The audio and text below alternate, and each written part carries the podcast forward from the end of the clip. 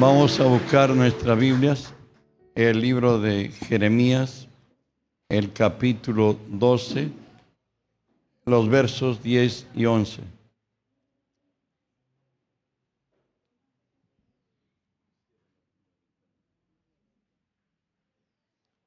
Vamos a leer, hermano. Dice así la palabra.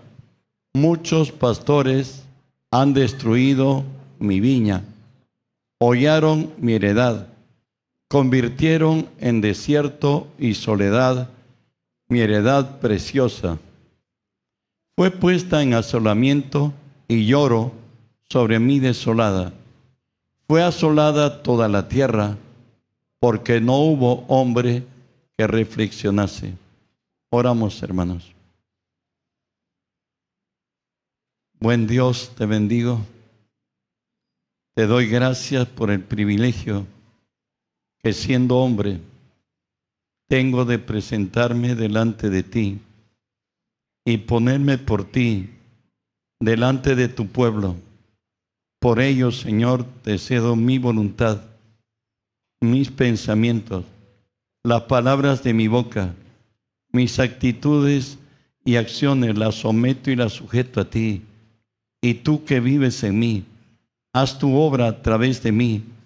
Por tu nombre Jesús toma autoridad sobre toda fuerza del reino de las tinieblas que se haya filtrado entre nosotros, aquí en este lugar, o al lugar a donde esta señal alcance, Señor. En tu nombre los ordenamos que se aparten de nosotros, que huyan de nosotros en el nombre de Jesús. Y en el nombre de Jesús, Dios Espíritu Santo, permíteme decirte, bienvenido Espíritu Santo. Hoy unge mis labios con tu poder. Pon tus palabras en mi boca. Unge los oídos de mis hermanos. Que tu palabra se quede en nosotros. Ábranos, buen Dios. En el nombre de Jesús. Amén y amén. Al hermano que tenga a su costado, como quien saludarle, dele la mano y dígale pues, el que tiene oídos para oír, oiga. Y si te dijeron a ti, dile a quién te dijo, el que tiene oídos para oír, oiga. Hoy nos decimos nosotros, yo tengo oídos para oír y oigo. Vamos a oír, tomen asiento, pónganse lo más cómodos para oír. Bueno, de pronto ya estamos en el 2024 en cuanto a nuestra fe alrededor de dos mil años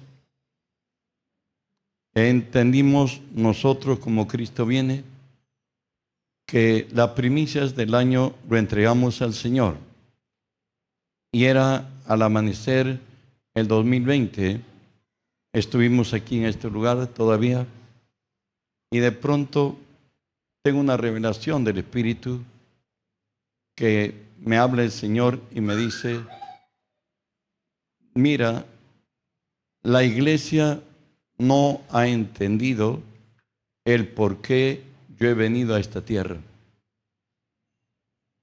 Añadió, no he venido a fundar una religión, yo he venido a, reinstaurar mi reino. Y de pronto fue ordenando pensamientos con la palabra y me dice pues que estamos como en los días de los jueces, cuando en Israel no había rey, todo el mundo hacía lo que bien le parecía. Es más todavía, ustedes saben que todas las profecías que Cristo ha dado, prácticamente ya han sido cumplidas. La única profecía que ha retrasado y retrasa todo la venida de Cristo, lo que él dijo en Mateo 24, 14, y será predicado este evangelio del reino a todas las naciones y entonces vendrá el fin es posible que nosotros no muramos. Es posible que nosotros veamos a Cristo retornar. Amén. Y hay una verdad. si no estamos en la última generación de hombres sobre esta tierra, estaremos cuando menos en la penúltima. Nosotros es posible que veamos el retorno de Cristo, que en el arrebatamiento no vamos en un abrir y cerrar de ojos. Pero dice el Señor que nadie tenga por tardanza su venida, porque Él es misericordioso. Él no quiere que nadie perezca. Él está esperando que la iglesia despertemos. Esperamos que hoy, por gracia de Dios, tomemos conciencia de quiénes somos y que, vamos, yo recuerdo que al terminar la consagración del 2021, del 2020, era como que haber entrado en un túnel al vacío. Dos meses adelante ya teníamos aquí en Perú el confinamiento que se nos habían determinado y no solamente en Perú, en todo el mundo acontecía lo mismo. Todos estábamos en una situación de que podemos dejar de ser. Y necesariamente en el Perú se dice per cápita fue la mayor mortandad de todo el mundo en la pandemia. A muchos de, de nuestros parientes ya no están aquí, han muerto. Sin embargo, ya pasó el tiempo de la pandemia, aunque estos días un poco alertados también, que como que recrudecido. Sin embargo, el hombre se olvidó de los días que todo el mundo quería a Dios y todo el mundo buscaba refugiarse en Dios, pues la muerte rondaba a todos y de pronto hoy su vida para ellos es normal, pero nosotros vamos a hablar este día como iglesia. Vamos a reflexionar en la iglesia de Cristo hoy 2024. Recuerden que el fundador del cristianismo es el mismo Dios hecho carne, el gran yo soy. Amén. Amén. La doctrina que se nos ha traído es la doctrina del cielo. Él ha seleccionado los que debemos creer en Él. Gloria a Dios.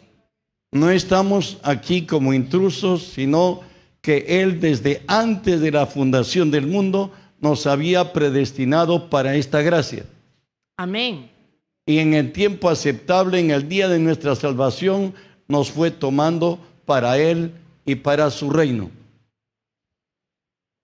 El problema del problema es que como iglesia, ¿por qué no impactamos si realmente es el mejor regalo que Dios ha dado al, al hombre en esta tierra?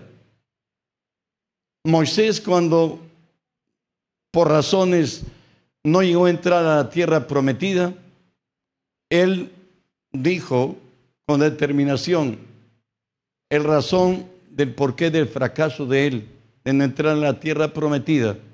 Lo encontramos en Deuteronomio 29:4. Él dice, porque hasta hoy Dios Jehová no les ha dado un corazón para entender, ojos para ver y oídos para oír ¿En qué consiste todo esto? En tener vida espiritual. Hoy todos los que somos de Cristo y recibimos a Él como Señor y Salvador, somos una nueva criatura, somos hijos espirituales de Dios. Hemos, hemos vuelto a la, a la originalidad, diría, de la creación del hombre, hombre hecho conforme a la imagen y semejanza de Dios. Cristo en la cruz liquidó a todos nuestros enemigos y todos están debajo de nuestros pies. Ha perdonado nuestro pasado. Ha extinguido nuestro dolor y nuestra vergüenza. Nos ha dado su nombre. Nos ha dado su espíritu. Y nos dice ir por todo el mundo y predicar el evangelio a toda criatura. Amén. amén. Amén. Bueno, sin embargo, ¿por qué es que no impactamos la verdad? ¿Sabe por qué? Porque no tenemos falta de identidad y de compromiso. Y todo ello es porque hemos, no hemos entendido la fe que trajo Cristo como la reinstauración del reino de los cielos aquí en esta tierra. Recuerde que cuando Jesús fue tentado, estoy hablando de Mateo 4, nos dice finalmente en el verso 17, arrepentíos y convertíos porque el reino de los cielos se ha acercado. Amén. El rey está aquí. Amén. No hemos entendido a Jesús como nuestro rey y señor. Por tanto, cada quien hacemos lo que bien nos parezca. Y todos los grupos religiosos que hay, cada quien ha tomado la parte que, quiere tomar y lo ha asumido como tal y ha impuesto al grupo que ellos congregan, que ellos lideran, aún llamándose cristianos. En las tiendas de en la iglesia, en esta iglesia se crea esto, en otra se crea aquello, y todavía tenemos o tienen la osadía de decir, mira, aquí no creemos esto, no creemos aquello. Oye, si no le puedes creer a Dios todo, no le crees nada. Así es. Si no creemos que la palabra de Dios es de Génesis 1.1 hasta Apocalipsis 22.21, no creemos en nada. No es algo selectivo que yo tome lo que a mí me gusta, lo que yo deseo. No, es un estilo de vida. Amén. Espero que me lo entiendan. El problema es esto, de que no hemos entendido que Cristo ha venido a reinstaurar el reino de Dios en esta tierra. Que Dios quiere que aquí en esta tierra se haga su voluntad. Amén. Sino que hemos entendido que cada quien tenemos libre albedrío y podemos hacer lo que bien plazca. Y eso es el peor error del cristianismo. Y la exhortación divina, Juan, este, 1 Corintios 1.10, nos dice, Señor, así, a toda la iglesia. Os ruego pues, hermanos, por el nombre de nuestro Señor Jesucristo, que habléis todos una misma cosa y que no haya entre vosotros que divisiones, sino que estéis perfectamente unidos en una misma mente y un mismo parecer. Si tuviéramos a Jesús como rey, su palabra es ley y la cumpliríamos todo. Pero solamente hemos entendido como nuestro Padre, que claro, todos los días buscamos despacharnos al orar y pedir de todo, por todo y para todo. Sin embargo, de sujeción, de respeto y de obediencia, parece que nos olvidamos. Efesios 2, del 20 al 22, en la exhortación para toda la iglesia de Cristo. Dice, edificados sobre el fundamento de los apóstoles y profetas, siendo la principal piedra del ángulo Jesucristo mismo, en quien todo el edificio, bien coordinado, va creciendo para ser un templo santo en el Señor, en quien también vosotros sois justamente edificados para morada de, de Dios en el Espíritu. Entonces ya nos han dado el lineamiento que es los profetas en el Antiguo Testamento y lo que los, nos dejaron los discípulos de Cristo, que esa es la fe que tenemos. Avanzo. La falta de sujeción y sumisión a la cabeza, que es Cristo, por cierto, ¿saben qué? La iglesia de Jesucristo está carente de identidad. En primera de Pedro, o según de Pedro 3.3, nos dice la situación de la iglesia hoy. Dice así, sabiendo primero esto, que en los postreros días vendrán burladores andando según sus propias concupiscencias. Hoy, en el día que vivimos, hay iglesia que se amolda a todo capricho y a toda forma de vida. Hay recasamientos, hay no sé cuántas cosas. Oye, por favor, Dios no cambia. Él es el mismo de ayer, Él es el mismo de hoy y Él es el mismo siempre. Por tanto, no podemos ser burladores ni podemos, como nos dice la palabra, andar en nuestras propias concupiscencias. Esto aconteció a Israel en su tiempo. Recuerden que el reino de los cielos se nos ha sido transferido. Ya no está en manos de los judíos, está en nuestras manos. El Señor dice que somos gente que va a producir. ¿Pueden decir amén? Romanos 11:11 11 nos habla de cómo aconteció a Israel para que se nos sea extendido en gracia el reino de Dios a nosotros.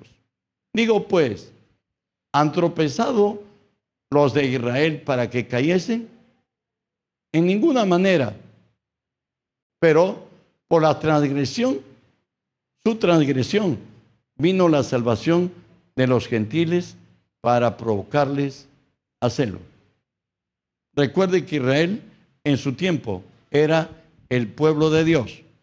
El haber negado a Jesús, el haber cambiado por un homicida y ponerlo a Jesús en la cruz, Israel, su reino se ha transferido a la gentilidad. A los que ya no somos gentiles, somos pueblo de Dios. ¿Pueden decir amén? La defección de Israel ha venido a ser nuestra admisión como pueblo de Dios. Hoy el trato de Dios es con los gentiles que hemos sido redimidos por la gracia de Cristo. Romanos 11, 22 nos dice pues el carácter de Dios y el trato de Dios para con los fieles y el trato de Dios para los que no son fieles.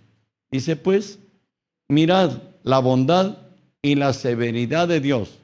La severidad ciertamente para los que para con los que cayeron, pero la bondad para ti si permaneces en esa bondad, pues de otra manera tú también serás cortado.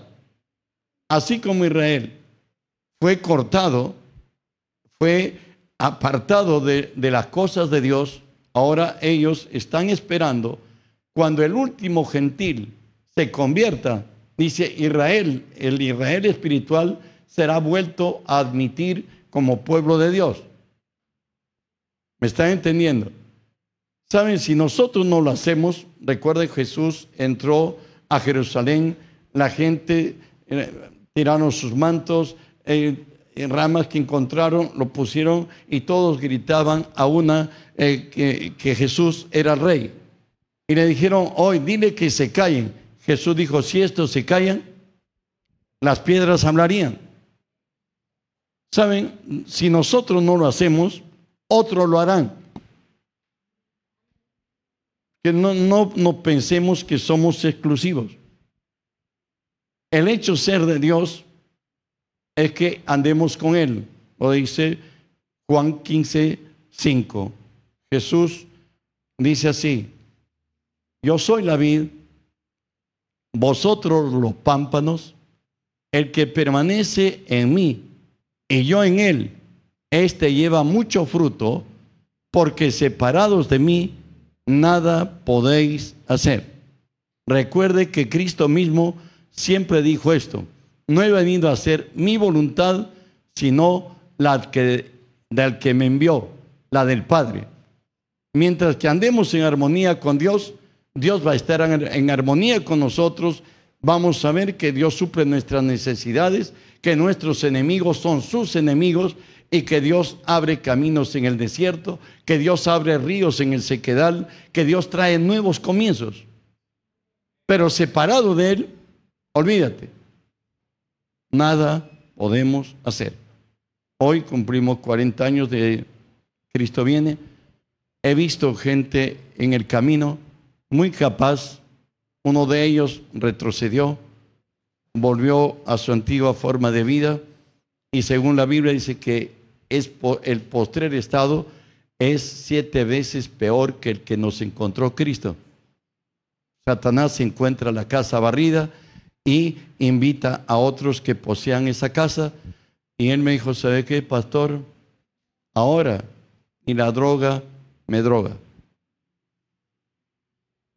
Solo alguien dijo que el hombre tiene un vacío. Ese vacío solo Cristo lo puede llenar. Es exclusivamente de Él. Él va a llenar toda área de tu existencia. No lo puede llenar ni el alcohol, ni la droga, ni el vicio que hayas tenido o las cosas que el mundo ofrezca. No, eso solo lo llena Cristo. Separado de Él, nada podemos hacer. Bueno, no tenemos, dijimos, una visión de reino. Hemos reducido el reino de Dios a una simple experiencia religiosa, como tienen muchos. Bueno, ¿cómo se manifiesta esto? Están ligados a creencias religiosas con las que se identifican su religión con lo divino, están convertidos en moralistas o en extremistas. Ustedes han, visto que muchas iglesias lo que hacen de, de sus creyentes, gente moralista. Y le quiero decir que a veces en el mundo encontramos gente más moralista que los que estamos acá hoy día. Hay otros que se creen exclusivos, ya se creen con la capacidad de juzgar y de condenar a todos creyendo que ellos son los únicos. Bueno, pues Dios puede levantar hijos de Abraham de las piedras mismas. ¿Qué más decirles? Otros determinados a, observar normas de comportamiento que rigen en su comunidad.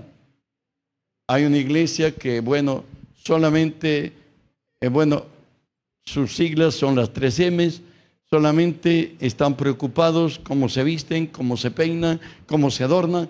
Oye, ¿ese es cristianismo? Bueno, pues para ellos sí lo es. Bueno, y nosotros no somos sus jueces, pero es mucho más que eso. Ser cristiano es ser como Cristo. Mira tu hermano, ser cristiano es ser como Cristo.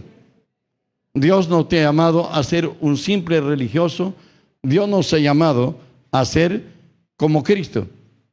Ser religioso es la razón por la cual no, no impactamos como pueblo de Dios. Simplemente nos hemos contentado a formas religiosas, a ir al templo, tener algunas administraciones como el bautismo, hoy día la predicación de la palabra, eh, bueno, cosas que se dan, pero Dios nos ha llamado algo más. ¿Sabe qué? Ellos no conocen que ellos pertenecen a un reino y que ese reino trae propias exigencias. ¿Cómo lo dice? En Filipenses 3:20 nos determina lo que somos nosotros para Dios. ¿No dice así? Nuestra ciudadanía está donde? en los cielos, de donde también esperamos al Salvador, al Señor Jesucristo. Nosotros estamos aquí en esta tierra, pero nuestra verdadera ciudadanía está arriba en el cielo. Y aquí nos ha enviado a esta tierra y al Perú, que es la patria que Dios nos ha dado a nacer, nos ha puesto como embajadores, ¿verdad? Segunda de Corintios 5, 20. Vivimos bajo leyes del reino de Dios. Vivimos en nuestra patria, el Perú, pero tenemos como norma vivir por fe. Así que somos embajadores en el nombre de Cristo, como si Cristo rogase por medio de nosotros o rogamos en el nombre de Jesús, reconciliados con Dios. A ti y a mí nos han puesto en esta tierra como embajadores del reino de los cielos. Eres un representante de Cristo en esta tierra donde tú estás. Y te exige Dios, tu conciencia y los que te rodean, que andes diferentes a los del mundo. De otra manera, no estamos identificando sino al reino de los cielos. De ahí que, ¿y cómo identificamos el reino de los cielos? Romanos 1, 17 nos dice cómo camina y cómo marcha esta, esta gracia en nosotros. Porque en el Evangelio la justicia de Dios se revela por fe y para fe, como está escrito, mas el justo por la fe vivirá. Usted sabe, hermano, que al venir Jesús, la fe hebrea sufrió un quiebre total. El Dios severo, el Dios implacable, hoy cambiaba su justicia por misericordia. ¿Me estás oyendo?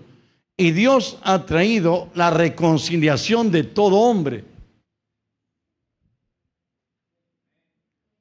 Y todos los beneficios que da la gracia de ser hijos de Dios, lo, lo tomamos por fe y para fe.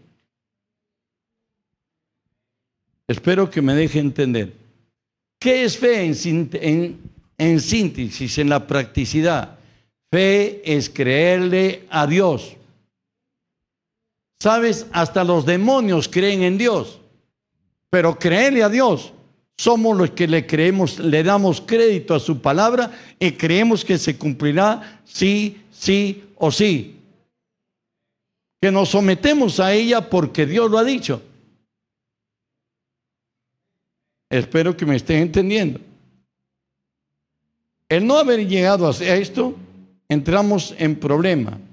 La tarea a alcanzar es esta, Isaías 11:9.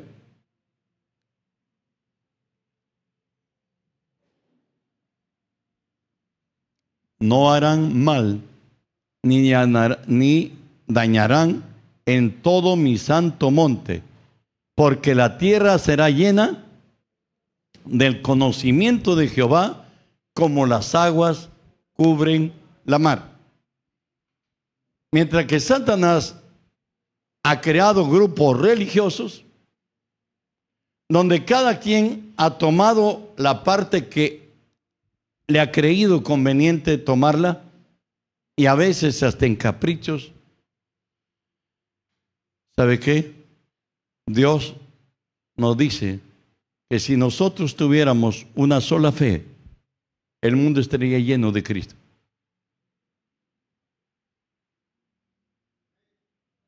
No hay otra manera. Todos ya el mundo estaría evangelizado. A Pablo solamente le costó dos años evangelizar todo un continente. ¿Quieren ver la Biblia? Hechos 19, 9 y 10. Ahí dice pues que Pablo fue desestimado entre los judíos y de ahí él sale y dice así, pero endureciéndose algunos y no creyendo, maldiciendo el camino delante de la multitud, se apartó Pablo de ellos y separó a los discípulos discutiendo cada día en escuela de uno llamado tirano. Así continuó por espacio de cuántos años? Dos años, de tal manera que todos los que habitaban en Asia, judíos y griegos, oyeron la palabra del Señor Jesús. Para Pablo, dos años fueron suficientes para que todo el Asia tenga conocimiento de Dios. Claro que tenían toda la tecnología, ¿no? Tenían todas las formas de desplazarse Oye, todos trabajaban,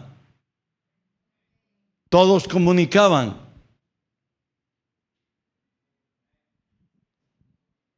Si no lo hacemos eso, vamos a terminar lo que nos dice Mateo 3:10, que el hacha está puesta, dice, a la raíz del árbol y todo árbol que no dé fruto será cortado y echado al fuego. Todo cristiano debemos llevar fruto. ¿Pueden decir amén? Toda la buena tierra. Ustedes son buena tierra, ¿verdad? Amén. Entonces la buena tierra produce. Y produce a ciento. Y produce a sesenta. O produce a treinta por uno. Pero produce. Lo mínimo que debe haber tras nosotros, debe haber 30 personas. El que es para 100, el, que produce mucho, es ya óptimo, produce 100 por uno. Quiero avanzar.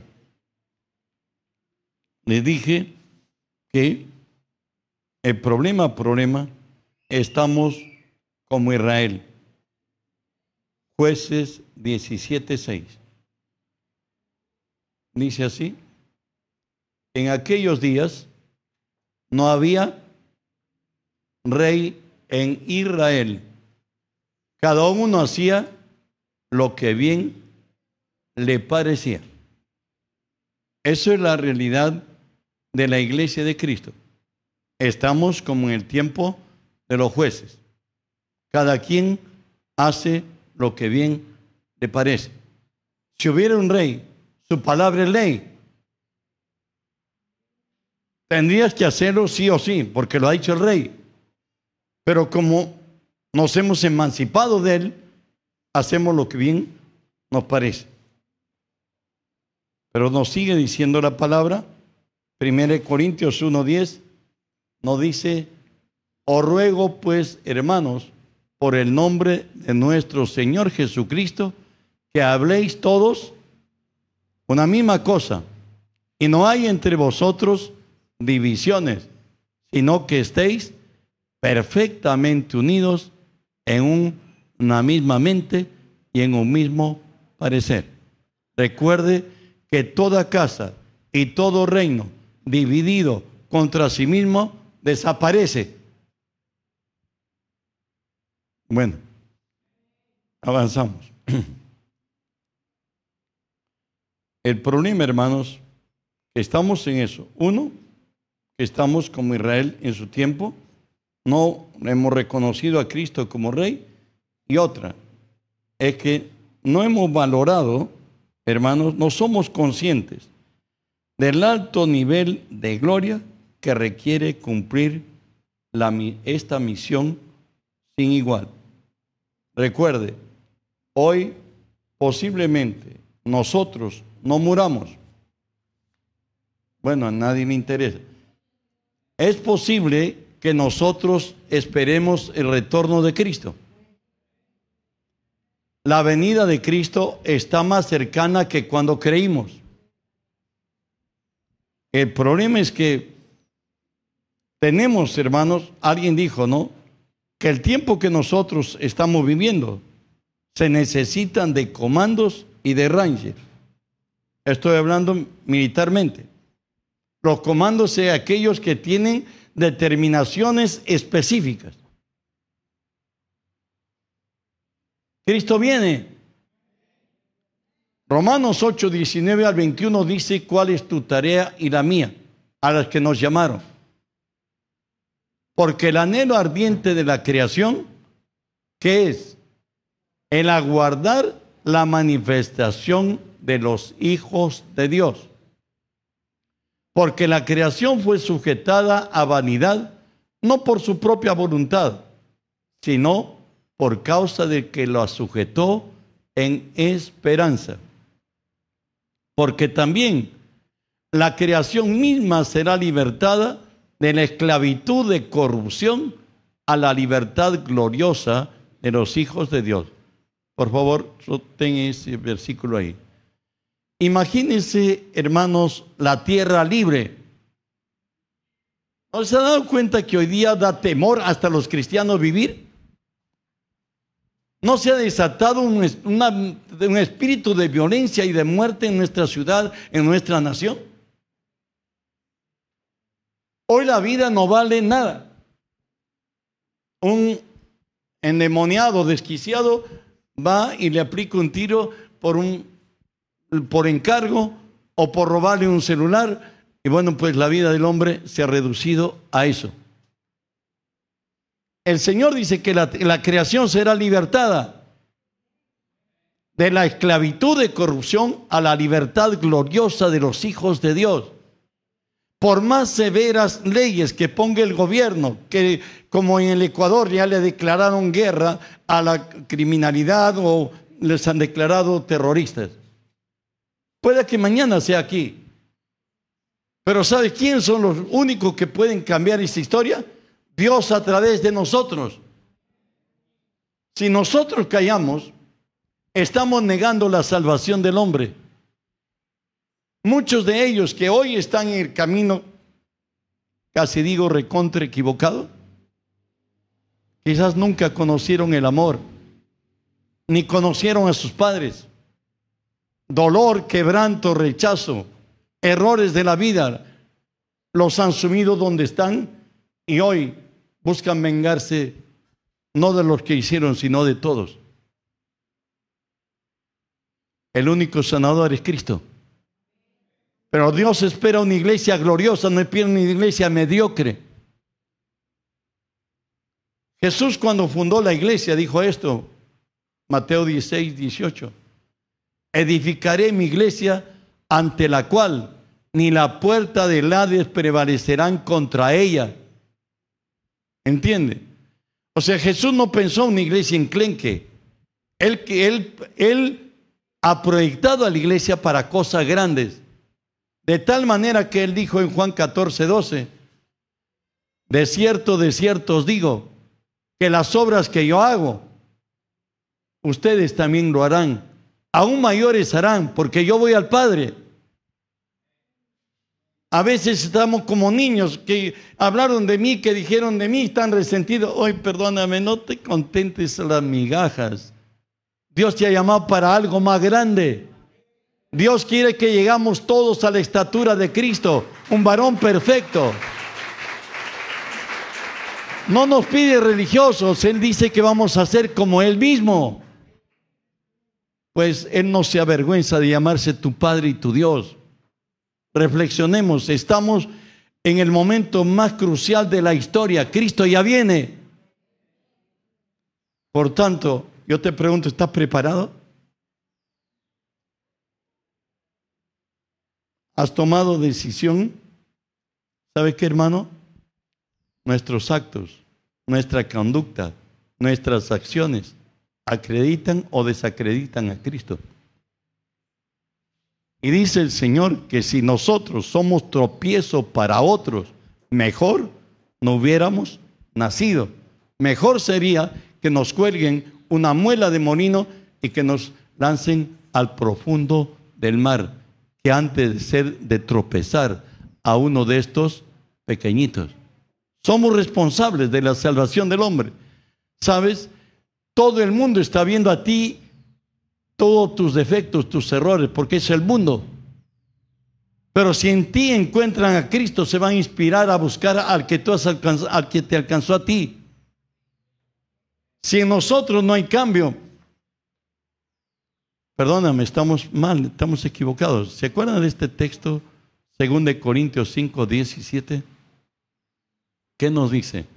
De modo que si alguno está en Cristo, nueva criatura es. Todas las cosas viejas han pasado y aquí todo es hecho nuevo. Perdóname. El que sea nuevo en ti depende de ti, de mí, no de Dios. ¿Hoy te has llegado a considerar que un hijo de Dios? Hoy vives tú como hijo de Dios, piensas como hijo de Dios, te vistes como hijo de Dios, sueñas como hijo de Dios. Recuerda segunda de Corintios 3:5 nos dice que sí lo podemos. ¿Qué dice ahí? no que seamos competentes por nosotros mismos para pensar algo como de nosotros mismos, sino que nuestra competencia proviene de Dios. Recuerda que Cristo vive dentro de ti, también vive dentro de mí. Él al venir a nuestras vidas ha traído su propia naturaleza, ha traído su sabiduría, ha traído su conocimiento, ha traído su autoridad. Hoy vive dentro de ti y a ti y a mí nos exige que hagamos morir de las obras de la carne para que podamos, pues, pueda fluir con las obras del Espíritu. Espero que me esté dejando entender. ¿Sabe qué? Para eso, para que alcances ese nivel, primero tenemos que ser absorbidos por Dios. ¿Cómo se es absorbido por Dios? Los grandes lo hicieron. Salmo 63, 8 nos habla de David. Este hombre, don nadie, un simple pastor de ovejas, más tarde un guerrero sin igual y un rey, ejemplo de todos. Él dice así, está mi alma apegada a ti, tu diestra me ha sostenido. ¿Qué está diciendo aquí David? Está diciendo que se ha dejado absorber por Dios, que hoy gobierna Dios sus pensamientos, que hoy gobierna Dios sus sentimientos, que ahora Dios gobierna sus deseos, que ahora Dios, Él tiene el control de su vida. Pablo en el Nuevo Testamento, el más grande de los apóstoles posiblemente de Cristo, nos dice en Gálatas 2.20 el secreto de su vida y es bueno imitarlo. Con Cristo estoy juntamente crucificado. Y ya no vivo yo, mas Cristo vive en mí. Y lo que ahora vivo en la carne, lo vivo en la fe del Hijo de Dios, el cual me amó y se entregó a sí mismo por mí. Pablo está diciendo, yo estoy crucificado. La carne, la Biblia le llama a lo razonable y a lo lógico en que vivimos los hombres. Pablo dice, con Cristo estoy crucificado. Yo, Pablo, ya no vivo yo, mas Él vive en mí. ¿Saben qué? Si Dios toma el control de tu vida, de tus pensamientos, de tus emociones, de tus deseos. Y Él la proyecta, lo va a proyectar siempre para la gloria de su nombre. Vamos a rendir frutos de gracia, de gloria y de poder. Y de ahí que Jesús nos dice en Lucas 17:10, nos entra en la posición que ahora tenemos nosotros.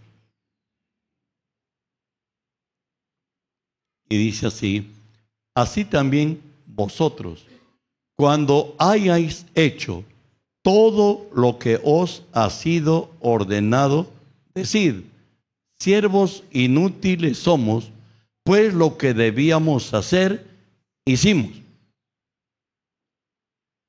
¿Sabe, hermano? El cristiano no tiene iniciativa. ¿Sí? Entonces, ¿para qué pensamos? ¿Sabe para qué Dios lo crió al hombre? Para que la voluntad de Él sea hecha aquí en la tierra. Amén. Y para eso te llamó a ti, me llamó a mí. Él quiere que en esta tierra sea hecha su voluntad. Y por eso Jesús mismo dijo que cuando nosotros hagamos todo lo que nos ha sido ordenado hacer, digamos, siervos inútiles somos, pues lo que debíamos hacer, hicimos.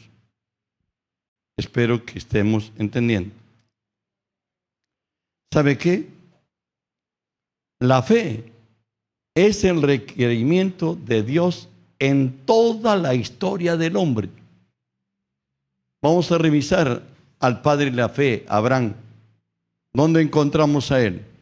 En Génesis 16, 16 y 17.1, por cierto. Era Abraham de edad de 86 años cuando Agar dio a luz a Ismael. Amén.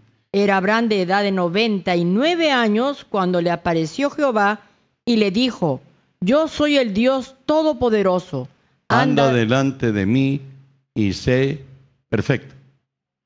Dice que cuando Abraham tenía 86 años, Agar le dio a luz a Ismael. A Dios no le gustó para nada que Abraham tuviese un hijo fuera del matrimonio. Le quitó el habla por 13 años.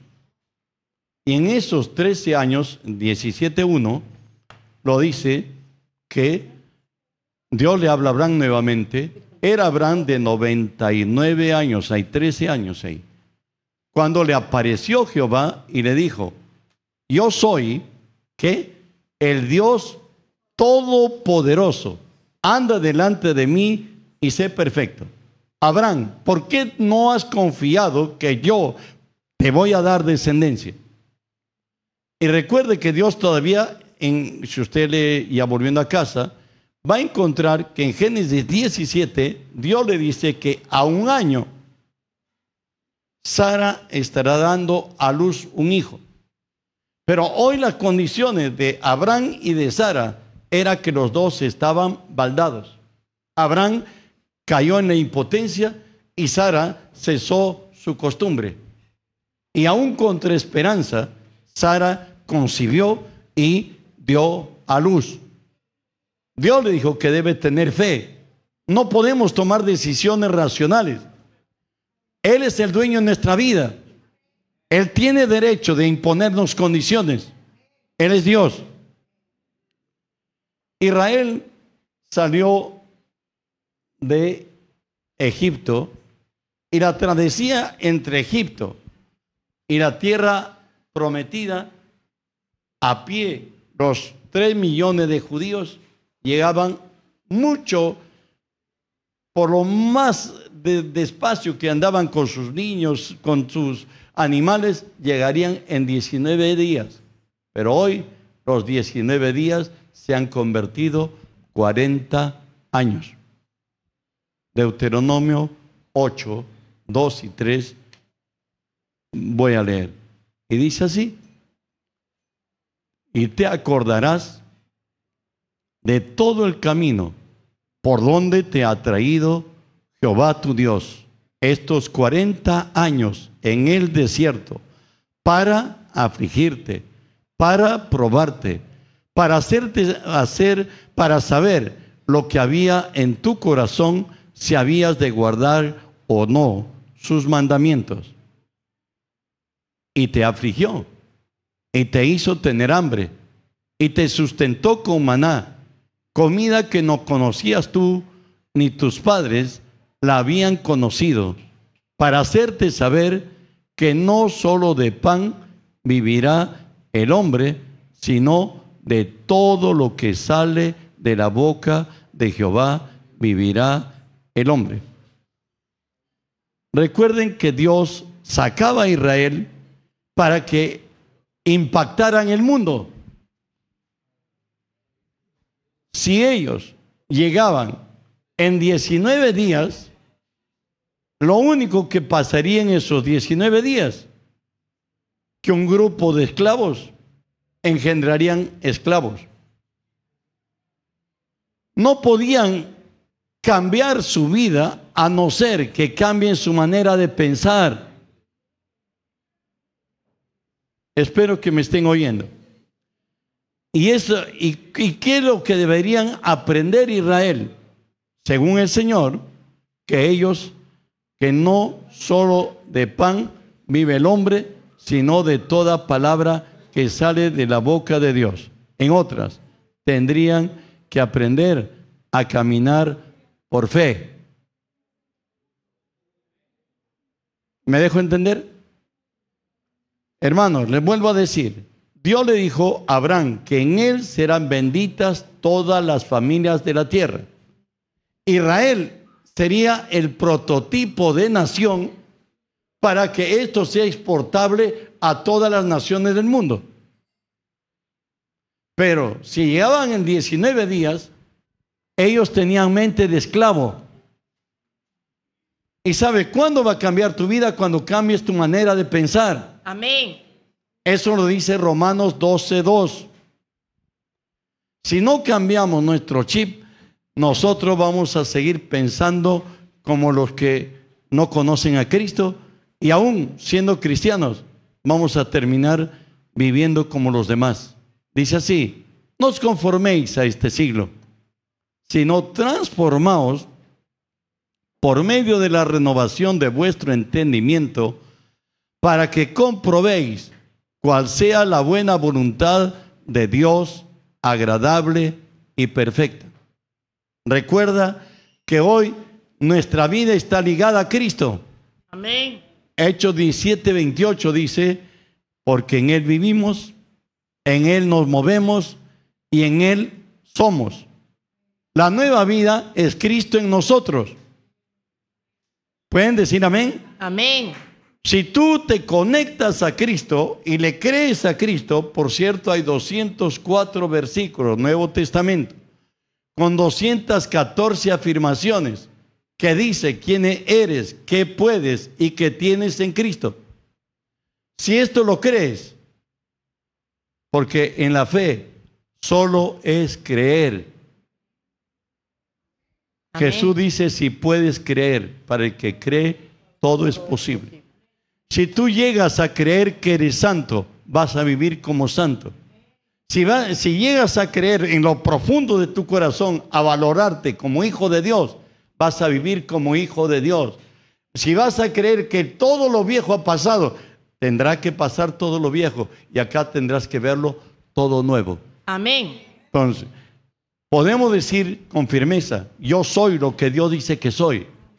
Yo tengo lo que Dios dice que tengo. Y yo puedo lo que Dios dice que puedo. Gloria a Dios. Soy una nueva criatura. Todo lo viejo pasó. Nuestro dolor, nuestro quebranto, nuestra vergüenza, nuestro desatino ha terminado en la cruz. Cristo pagó por todo y con su sangre extinguió nuestro pasado. ¿Me entiendes? Yo tengo que afirmar mi corazón en Él. Todo mi dolor y mi quebranto ha ido a Él. Aún mi enfermedad y mi dolencia ha ido a Él. El desamparo que merecí también fue con Él. Él se puso por nosotros en la cruz. Por tanto, si nosotros tomamos lo suyo, nos pertenece, tendremos una mejor vida. Avanzo. Recuerden únicamente Romanos 1.17 nos dice, porque en el Evangelio la justicia de Dios se revela por fe y para fe, porque está escrito, mas el justo por la fe vivirá. Amén. En- mientras que la ley te decía, haz esto o morirás, la gracia te dice, si puedes creer, para el que cree, todo es posible. Y en la gracia es un regalo de Dios que la tenemos disponible para tomar si lo podemos creer. Amén. Dijimos que hoy necesitamos hombres y mujeres definidos. Que hoy se- nos levantamos contra, como Dios quiere. Recuerde que Jesús dijo en Romanos, o perdóneme, Mateo 11:12, dijo así, desde los días de Juan el Bautista hasta hoy, el reino de los cielos sufre Violencia. violencia y solo los violentos lo arrebatarán. El Evangelio no es para cualquier gente, es para violentos. Para aquellos que se han determinado siempre vencer. Para aquellos que han determinado levantarse en el nombre de Jesús. Es el tiempo ya que tenemos que dar crédito a Jesús y a su reino. De otra manera, estamos perdiendo el tiempo. Pero ¿saben qué otra cosa?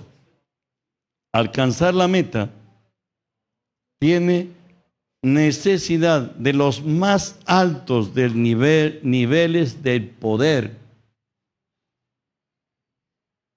para impactar el mundo. Tienes que levantarte muy alto. Y es el método de Dios para que nosotros conquistemos este mundo. Escuche lo que Dios le dijo a Abraham. Génesis 12, 2 y 3. Y haré de ti una nación Grande. grande. ¿Qué más le dice? Y te bendeciré y te engrandeceré. Tu nombre será bendición. El versículo siguiente. Bendeciré a los que te bendijeren, a los que te maldijeren, maldeciré. Y serán benditas en, en ti todas las familias de la tierra. El Señor dice que nos pondrá por influencia de ellos. Recuerde que cuando José llegó a la casa de Potifar, dice la palabra que Dios bendijo la casa de Potifar por causa de José. Y más tarde, Dios bendijo a todo el imperio egipcio por causa de José. En todo lugar nosotros somos bendición. Amén. Dios te llamó para ser cabeza y no cola. Dios te llamó para estar encima, nunca debajo. Él ha dicho que prestaremos a muchas naciones y que nadie tomaremos prestado. Si lo creen, alábenlo a su Dios. Vamos a verlo hoy, lo que nos dice Dios y lo que puede hacer Dios con nosotros. Primero Samuel 2.8. Él levanta del polvo al pobre y del muladar al menesteroso y le hace sentar con los príncipes y heredar un sitio de honor, porque de Jehová son las columnas de la tierra y él afirmó sobre ellas y al ellas el mundo. Y nos dice, nadie será fuerte por su propia fuerza. O sea, en Dios tenemos oportunidad. Hermanos, quiero que escuchen atentamente el mensaje que traía Jesús a esta tierra. Lo tenemos en Isaías 61, 2 y 3. Si ustedes lo pueden creer, su vida va a cambiar. Él ha venido a cambiar todo.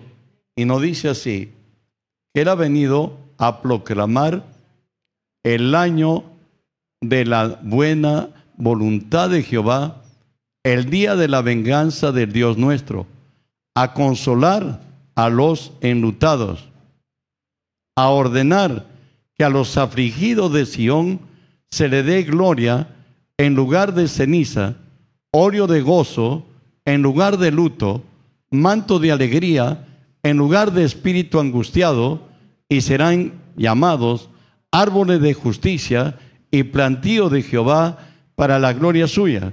Pero en el verso primero, el verso uno, nos dice una cosa que no hemos puesto. Y nos dice así, el Espíritu de Jehová, el Señor, está sobre mí, porque me ha ungido, me ha enviado a predicar buenas nuevas a los abatidos. Si tú predicas nuevas, nuevas a los abatidos, anda generalmente el África, la India, países que sufren más que nosotros con el hambre. Si tú vas y le dices, les traigo buenas noticias, necesariamente ellos van a pensar en pan. Necesariamente otros van a pensar en vestido. Otros van a pensar en estudio. Otros van a pensar que tener una casa. El Señor dice que la podemos tener. Amén. Dice también que Él ha venido a vendar a los quebrantados de corazón. El hombre está más enfermo del alma que del cuerpo.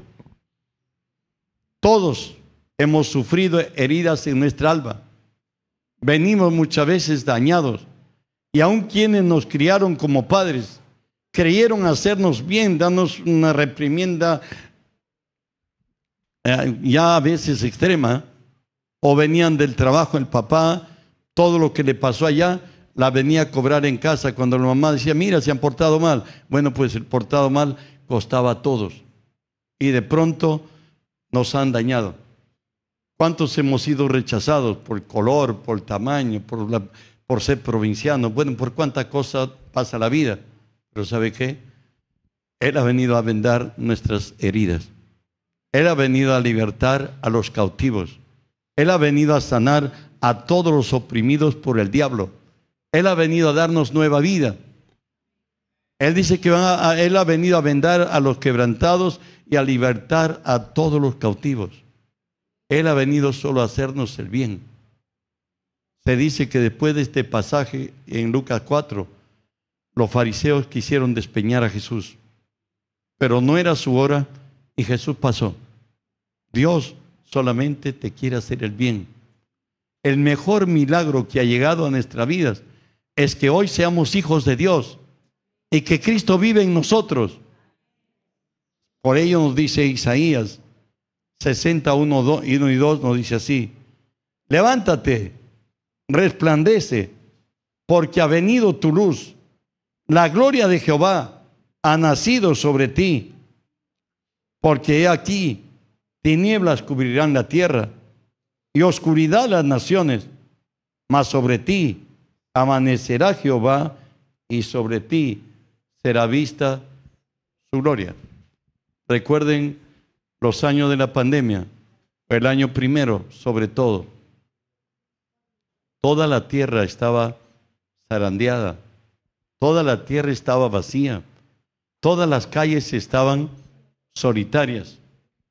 ¿Están aquí? Todos estaban expectantes a la muerte, sean ricos o pobres, sean países desarrollados o en condición que nos encontramos nosotros. Muchos murieron. El hombre sin Dios es nada. El hecho que Cristo haya amanecido en ti, pues es un milagro. Tú tienes lo mejor del universo en tu vida, tienes a Cristo viviendo en ti. Eres una nueva creación, todo lo viejo ha pasado. A ti te eligieron para que creas. Nos buscó el Señor, nos, soportó el Señor hasta que digamos sí. ¿Pueden decir amén? Pues Dios quiere lo mejor para tu vida. Es tiempo que tú resplandezcas. Es tiempo que tú te muestres que tus actos, tus acciones, tu sentar, tu levantar, tu trato y tu contrato acrediten al que te salvó. No podemos ser el descrédito del Evangelio, debemos ser cartas de recomendación. ¿Sabe qué? El Señor dice, tu postrer estado será más grande que el primero. ¿Dónde está eso? Job 8:7 aunque tu principio haya sido pequeño, tu postrer estado será muy grande. Eso dice el Señor. Él es el que levanta del polvo al pobre. Él es el que hace maravillas. Él es Dios de verdad, ¿verdad? Dios quiere hacernos nosotros de bendición y que bendigamos a las naciones. Espero, hermanos, que reflexionemos. Somos una gente selecta. Tu salvación y la mía, o la mía y la tuya, te costó la vida a Dios mismo. Porque la palabra dice, Dios mismo vendrá y te salvará. Cristo se hizo hombre. Dios experimentó el ser hombre. Dios experimentó la misma muerte para salvarte. Él nos ha puesto como sus legítimos representantes aquí en esta tierra. Él espera, hermanos, que nosotros revelemos en nuestra vida, nuestro carácter, nuestra conducta, que Él es Dios. Recuerda que estamos representando al reino de los cielos. lo estamos acreditando o desacreditando. El Señor dice que y lo contrario, mejor no hubiéramos nacido. ¿Sabe qué? El reino de los cielos es para los grandes. El Señor dice que aunque tu principio haya sido pequeño, tu postrer estado será muy grande. Me viene al espíritu esto y termino ya esta parte. Recuerdo estábamos acá, un local que teníamos aquí en Garzón, y que va, Dios nos va a volver. De pronto, una hermana se acerca a mí y me dice lo siguiente, pastorcito, esto que ha predicado hoy lo necesitan mis obreros. ¿Puede venir a, la, ahí al taller? Bueno, voy. Ella tenía tres edificios y ha ordenado que bajen la palanca del uno, del otro, y en uno estábamos todos. Habían como 80 obreros de ella. Y me dice, pastorcito, predícales la palabra. Hermana, le digo, pero primero presénteme. Y ella le dice a sus eh, obreros, muchachos, le dice, yo les conté mi origen. Yo vendía naranjas en una, en una, en una mesa. Ahora Dios me ha hecho ser la señora Felicita. Ustedes trabajan para mí. Quiero decirles, yo no sé en qué parte del mundo les paguen para que escuchen la palabra de Dios. El, el señor que está aquí es mi pastor. Le he pedido que venga a predicarles. Ah, le dice, eh, yo estoy contando un testimonio, no estoy en acuerdo con lo que ella le dijo en ese momento. Le dijo, ¿sabe qué? Si ustedes no escuchan la palabra de Dios, bueno, pues no tienen dominical. Bueno, así que los 80 personas que estaban a mi alrededor escuchaban y escuchaban. Primero me querían comer, estaban molestos. ¿Qué tiene este fulano? Le engañó a, a la señora, hoy nos quiere engañar a todo el mundo. ¿Qué habrían dicho para dentro de ellos? Les hablamos del perdón. Al fin de terminar la enseñanza, de los 80, si lo subieron exactamente, 78 se convirtieron a la fe de Cristo. ¿Estás entendiendo? Eso no lo puede hacer si el cristiano es el portero de la fábrica y el que nosotros no lo conocemos como hijo de Dios y no lo es tampoco, ser gerente o el dueño de la empresa. Dios dice que aunque tu principio sea pequeño, tu postrer estado será muy grande. El Señor te ha elegido para ser cabeza y no para estar en la cola. El Señor dice que, que le pidamos sabiduría y Él nos va a dar. Dios quiere bendecir tu vida. También visité a la comandancia de la policía en tiempo de un general de Anderas que era el ministro del Interior. un general era cristiano y, era el jefe de, ellos. Y llegué ese día, Dios me permitió llegar y me dijeron esto. El general me dice, Casimiro Rojas Chávez se llamaba el general. Me dice, pastor, me dice, recién he descubierto mi vocación. Sí, general, le digo, ¿qué es? Ah, ni siquiera ser pastor como usted, me dice. Y ahí en esa sala habían como 25 o 30 eh, oficiales de la policía, desde comandante para arriba. Y él hacía sus pininos. Y cuando le decía, arrodíllese, bueno, pues todo el mundo doblaba su rodilla. Y cuando cantaban decía, como las águilas, mueva sus brazos. Todo el mundo estaba amargo, pero lo hacía. ¿Por qué? Porque alguien estaba sobre ellos. Mientras que ustedes no alcancemos niveles de mayor gloria, el cristianismo en nuestra patria no va a avanzar. Piénsalo, tú eres hijo de Dios. Valórate como hijo de Dios. Gracias a Dios que de nosotros ya están saliendo gente al extranjero y están estudiando posgrados y seguro mañana doctorados y todo ello. ¿Sabe por qué? Dios es bueno. A alguien le dije, ¿sabe qué? Si puedes creer, para el que cree, todo es posible. Amén. Dios puede hacer cosas grandes en medio de nosotros. Recuerden que representamos al reino de los cielos.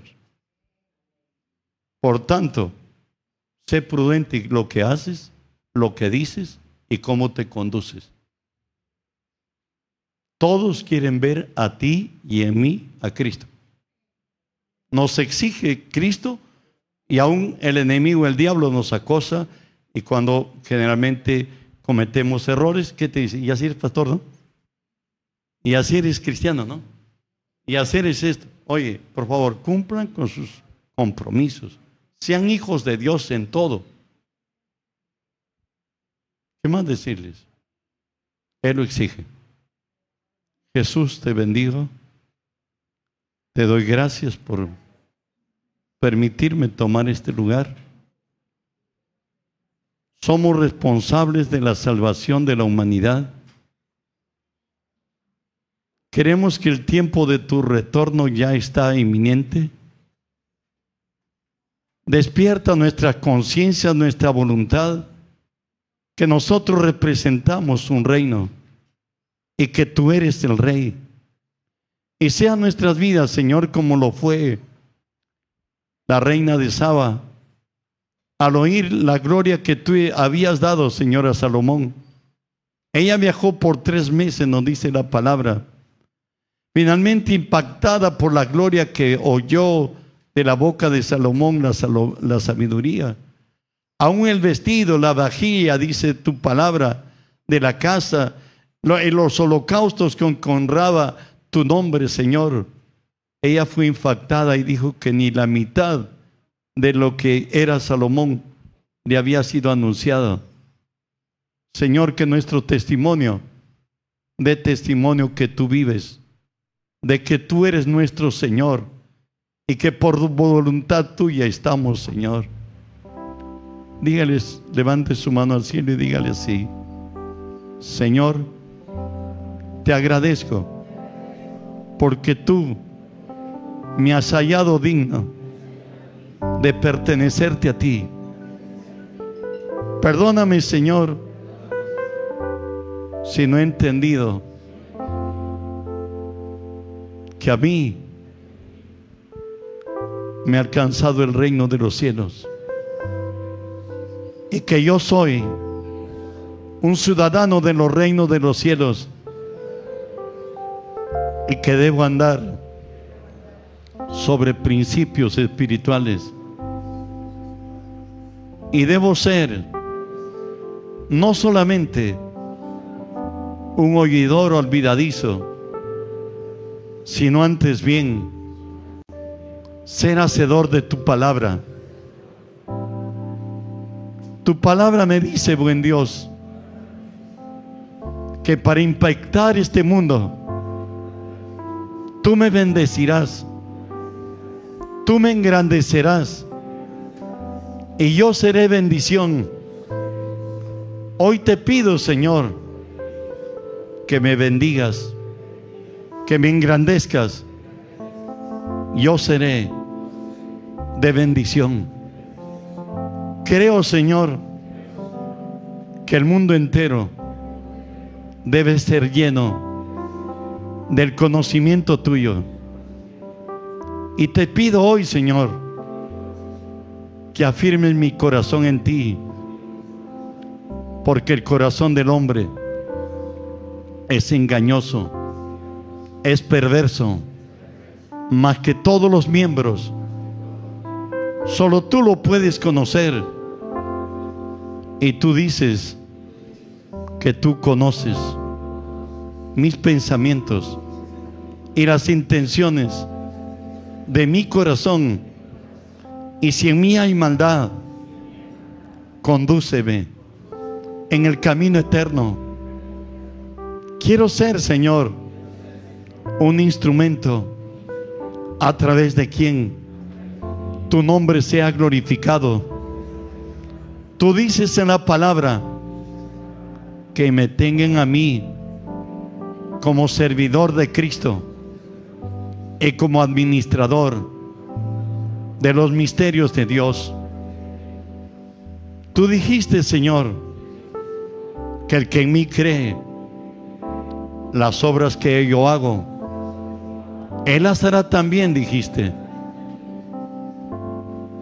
Yo creo, Señor, que lo que hiciste en el pasado, en la iglesia apostólica, Hoy lo harás con mi vida.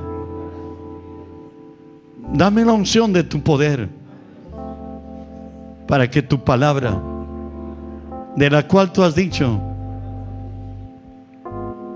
que no consiste en meras palabras, sino en la demostración del Espíritu y del poder. Cuando yo hable, tú seas a través de mí. Y cuando ministre, sea tu Espíritu sobre mí, confirmando tu palabra con señales, con milagros, trayendo bendición de tu gracia. Y sean otros consolados, otros sean exhortados, otros sean alcanzados. Seas tú, Señor, usándome como instrumento. Gracias, Señor, por estar conmigo. Gracias, Señor, por enmendar mis caminos. Gracias por afirmar mis pasos. Soy, soy tuyo, a ti te pertenezco y es a ti a quien sirvo. Gracias por lo que has hecho, por lo que haces y lo que harás. En tu nombre Jesús. Amén y amén.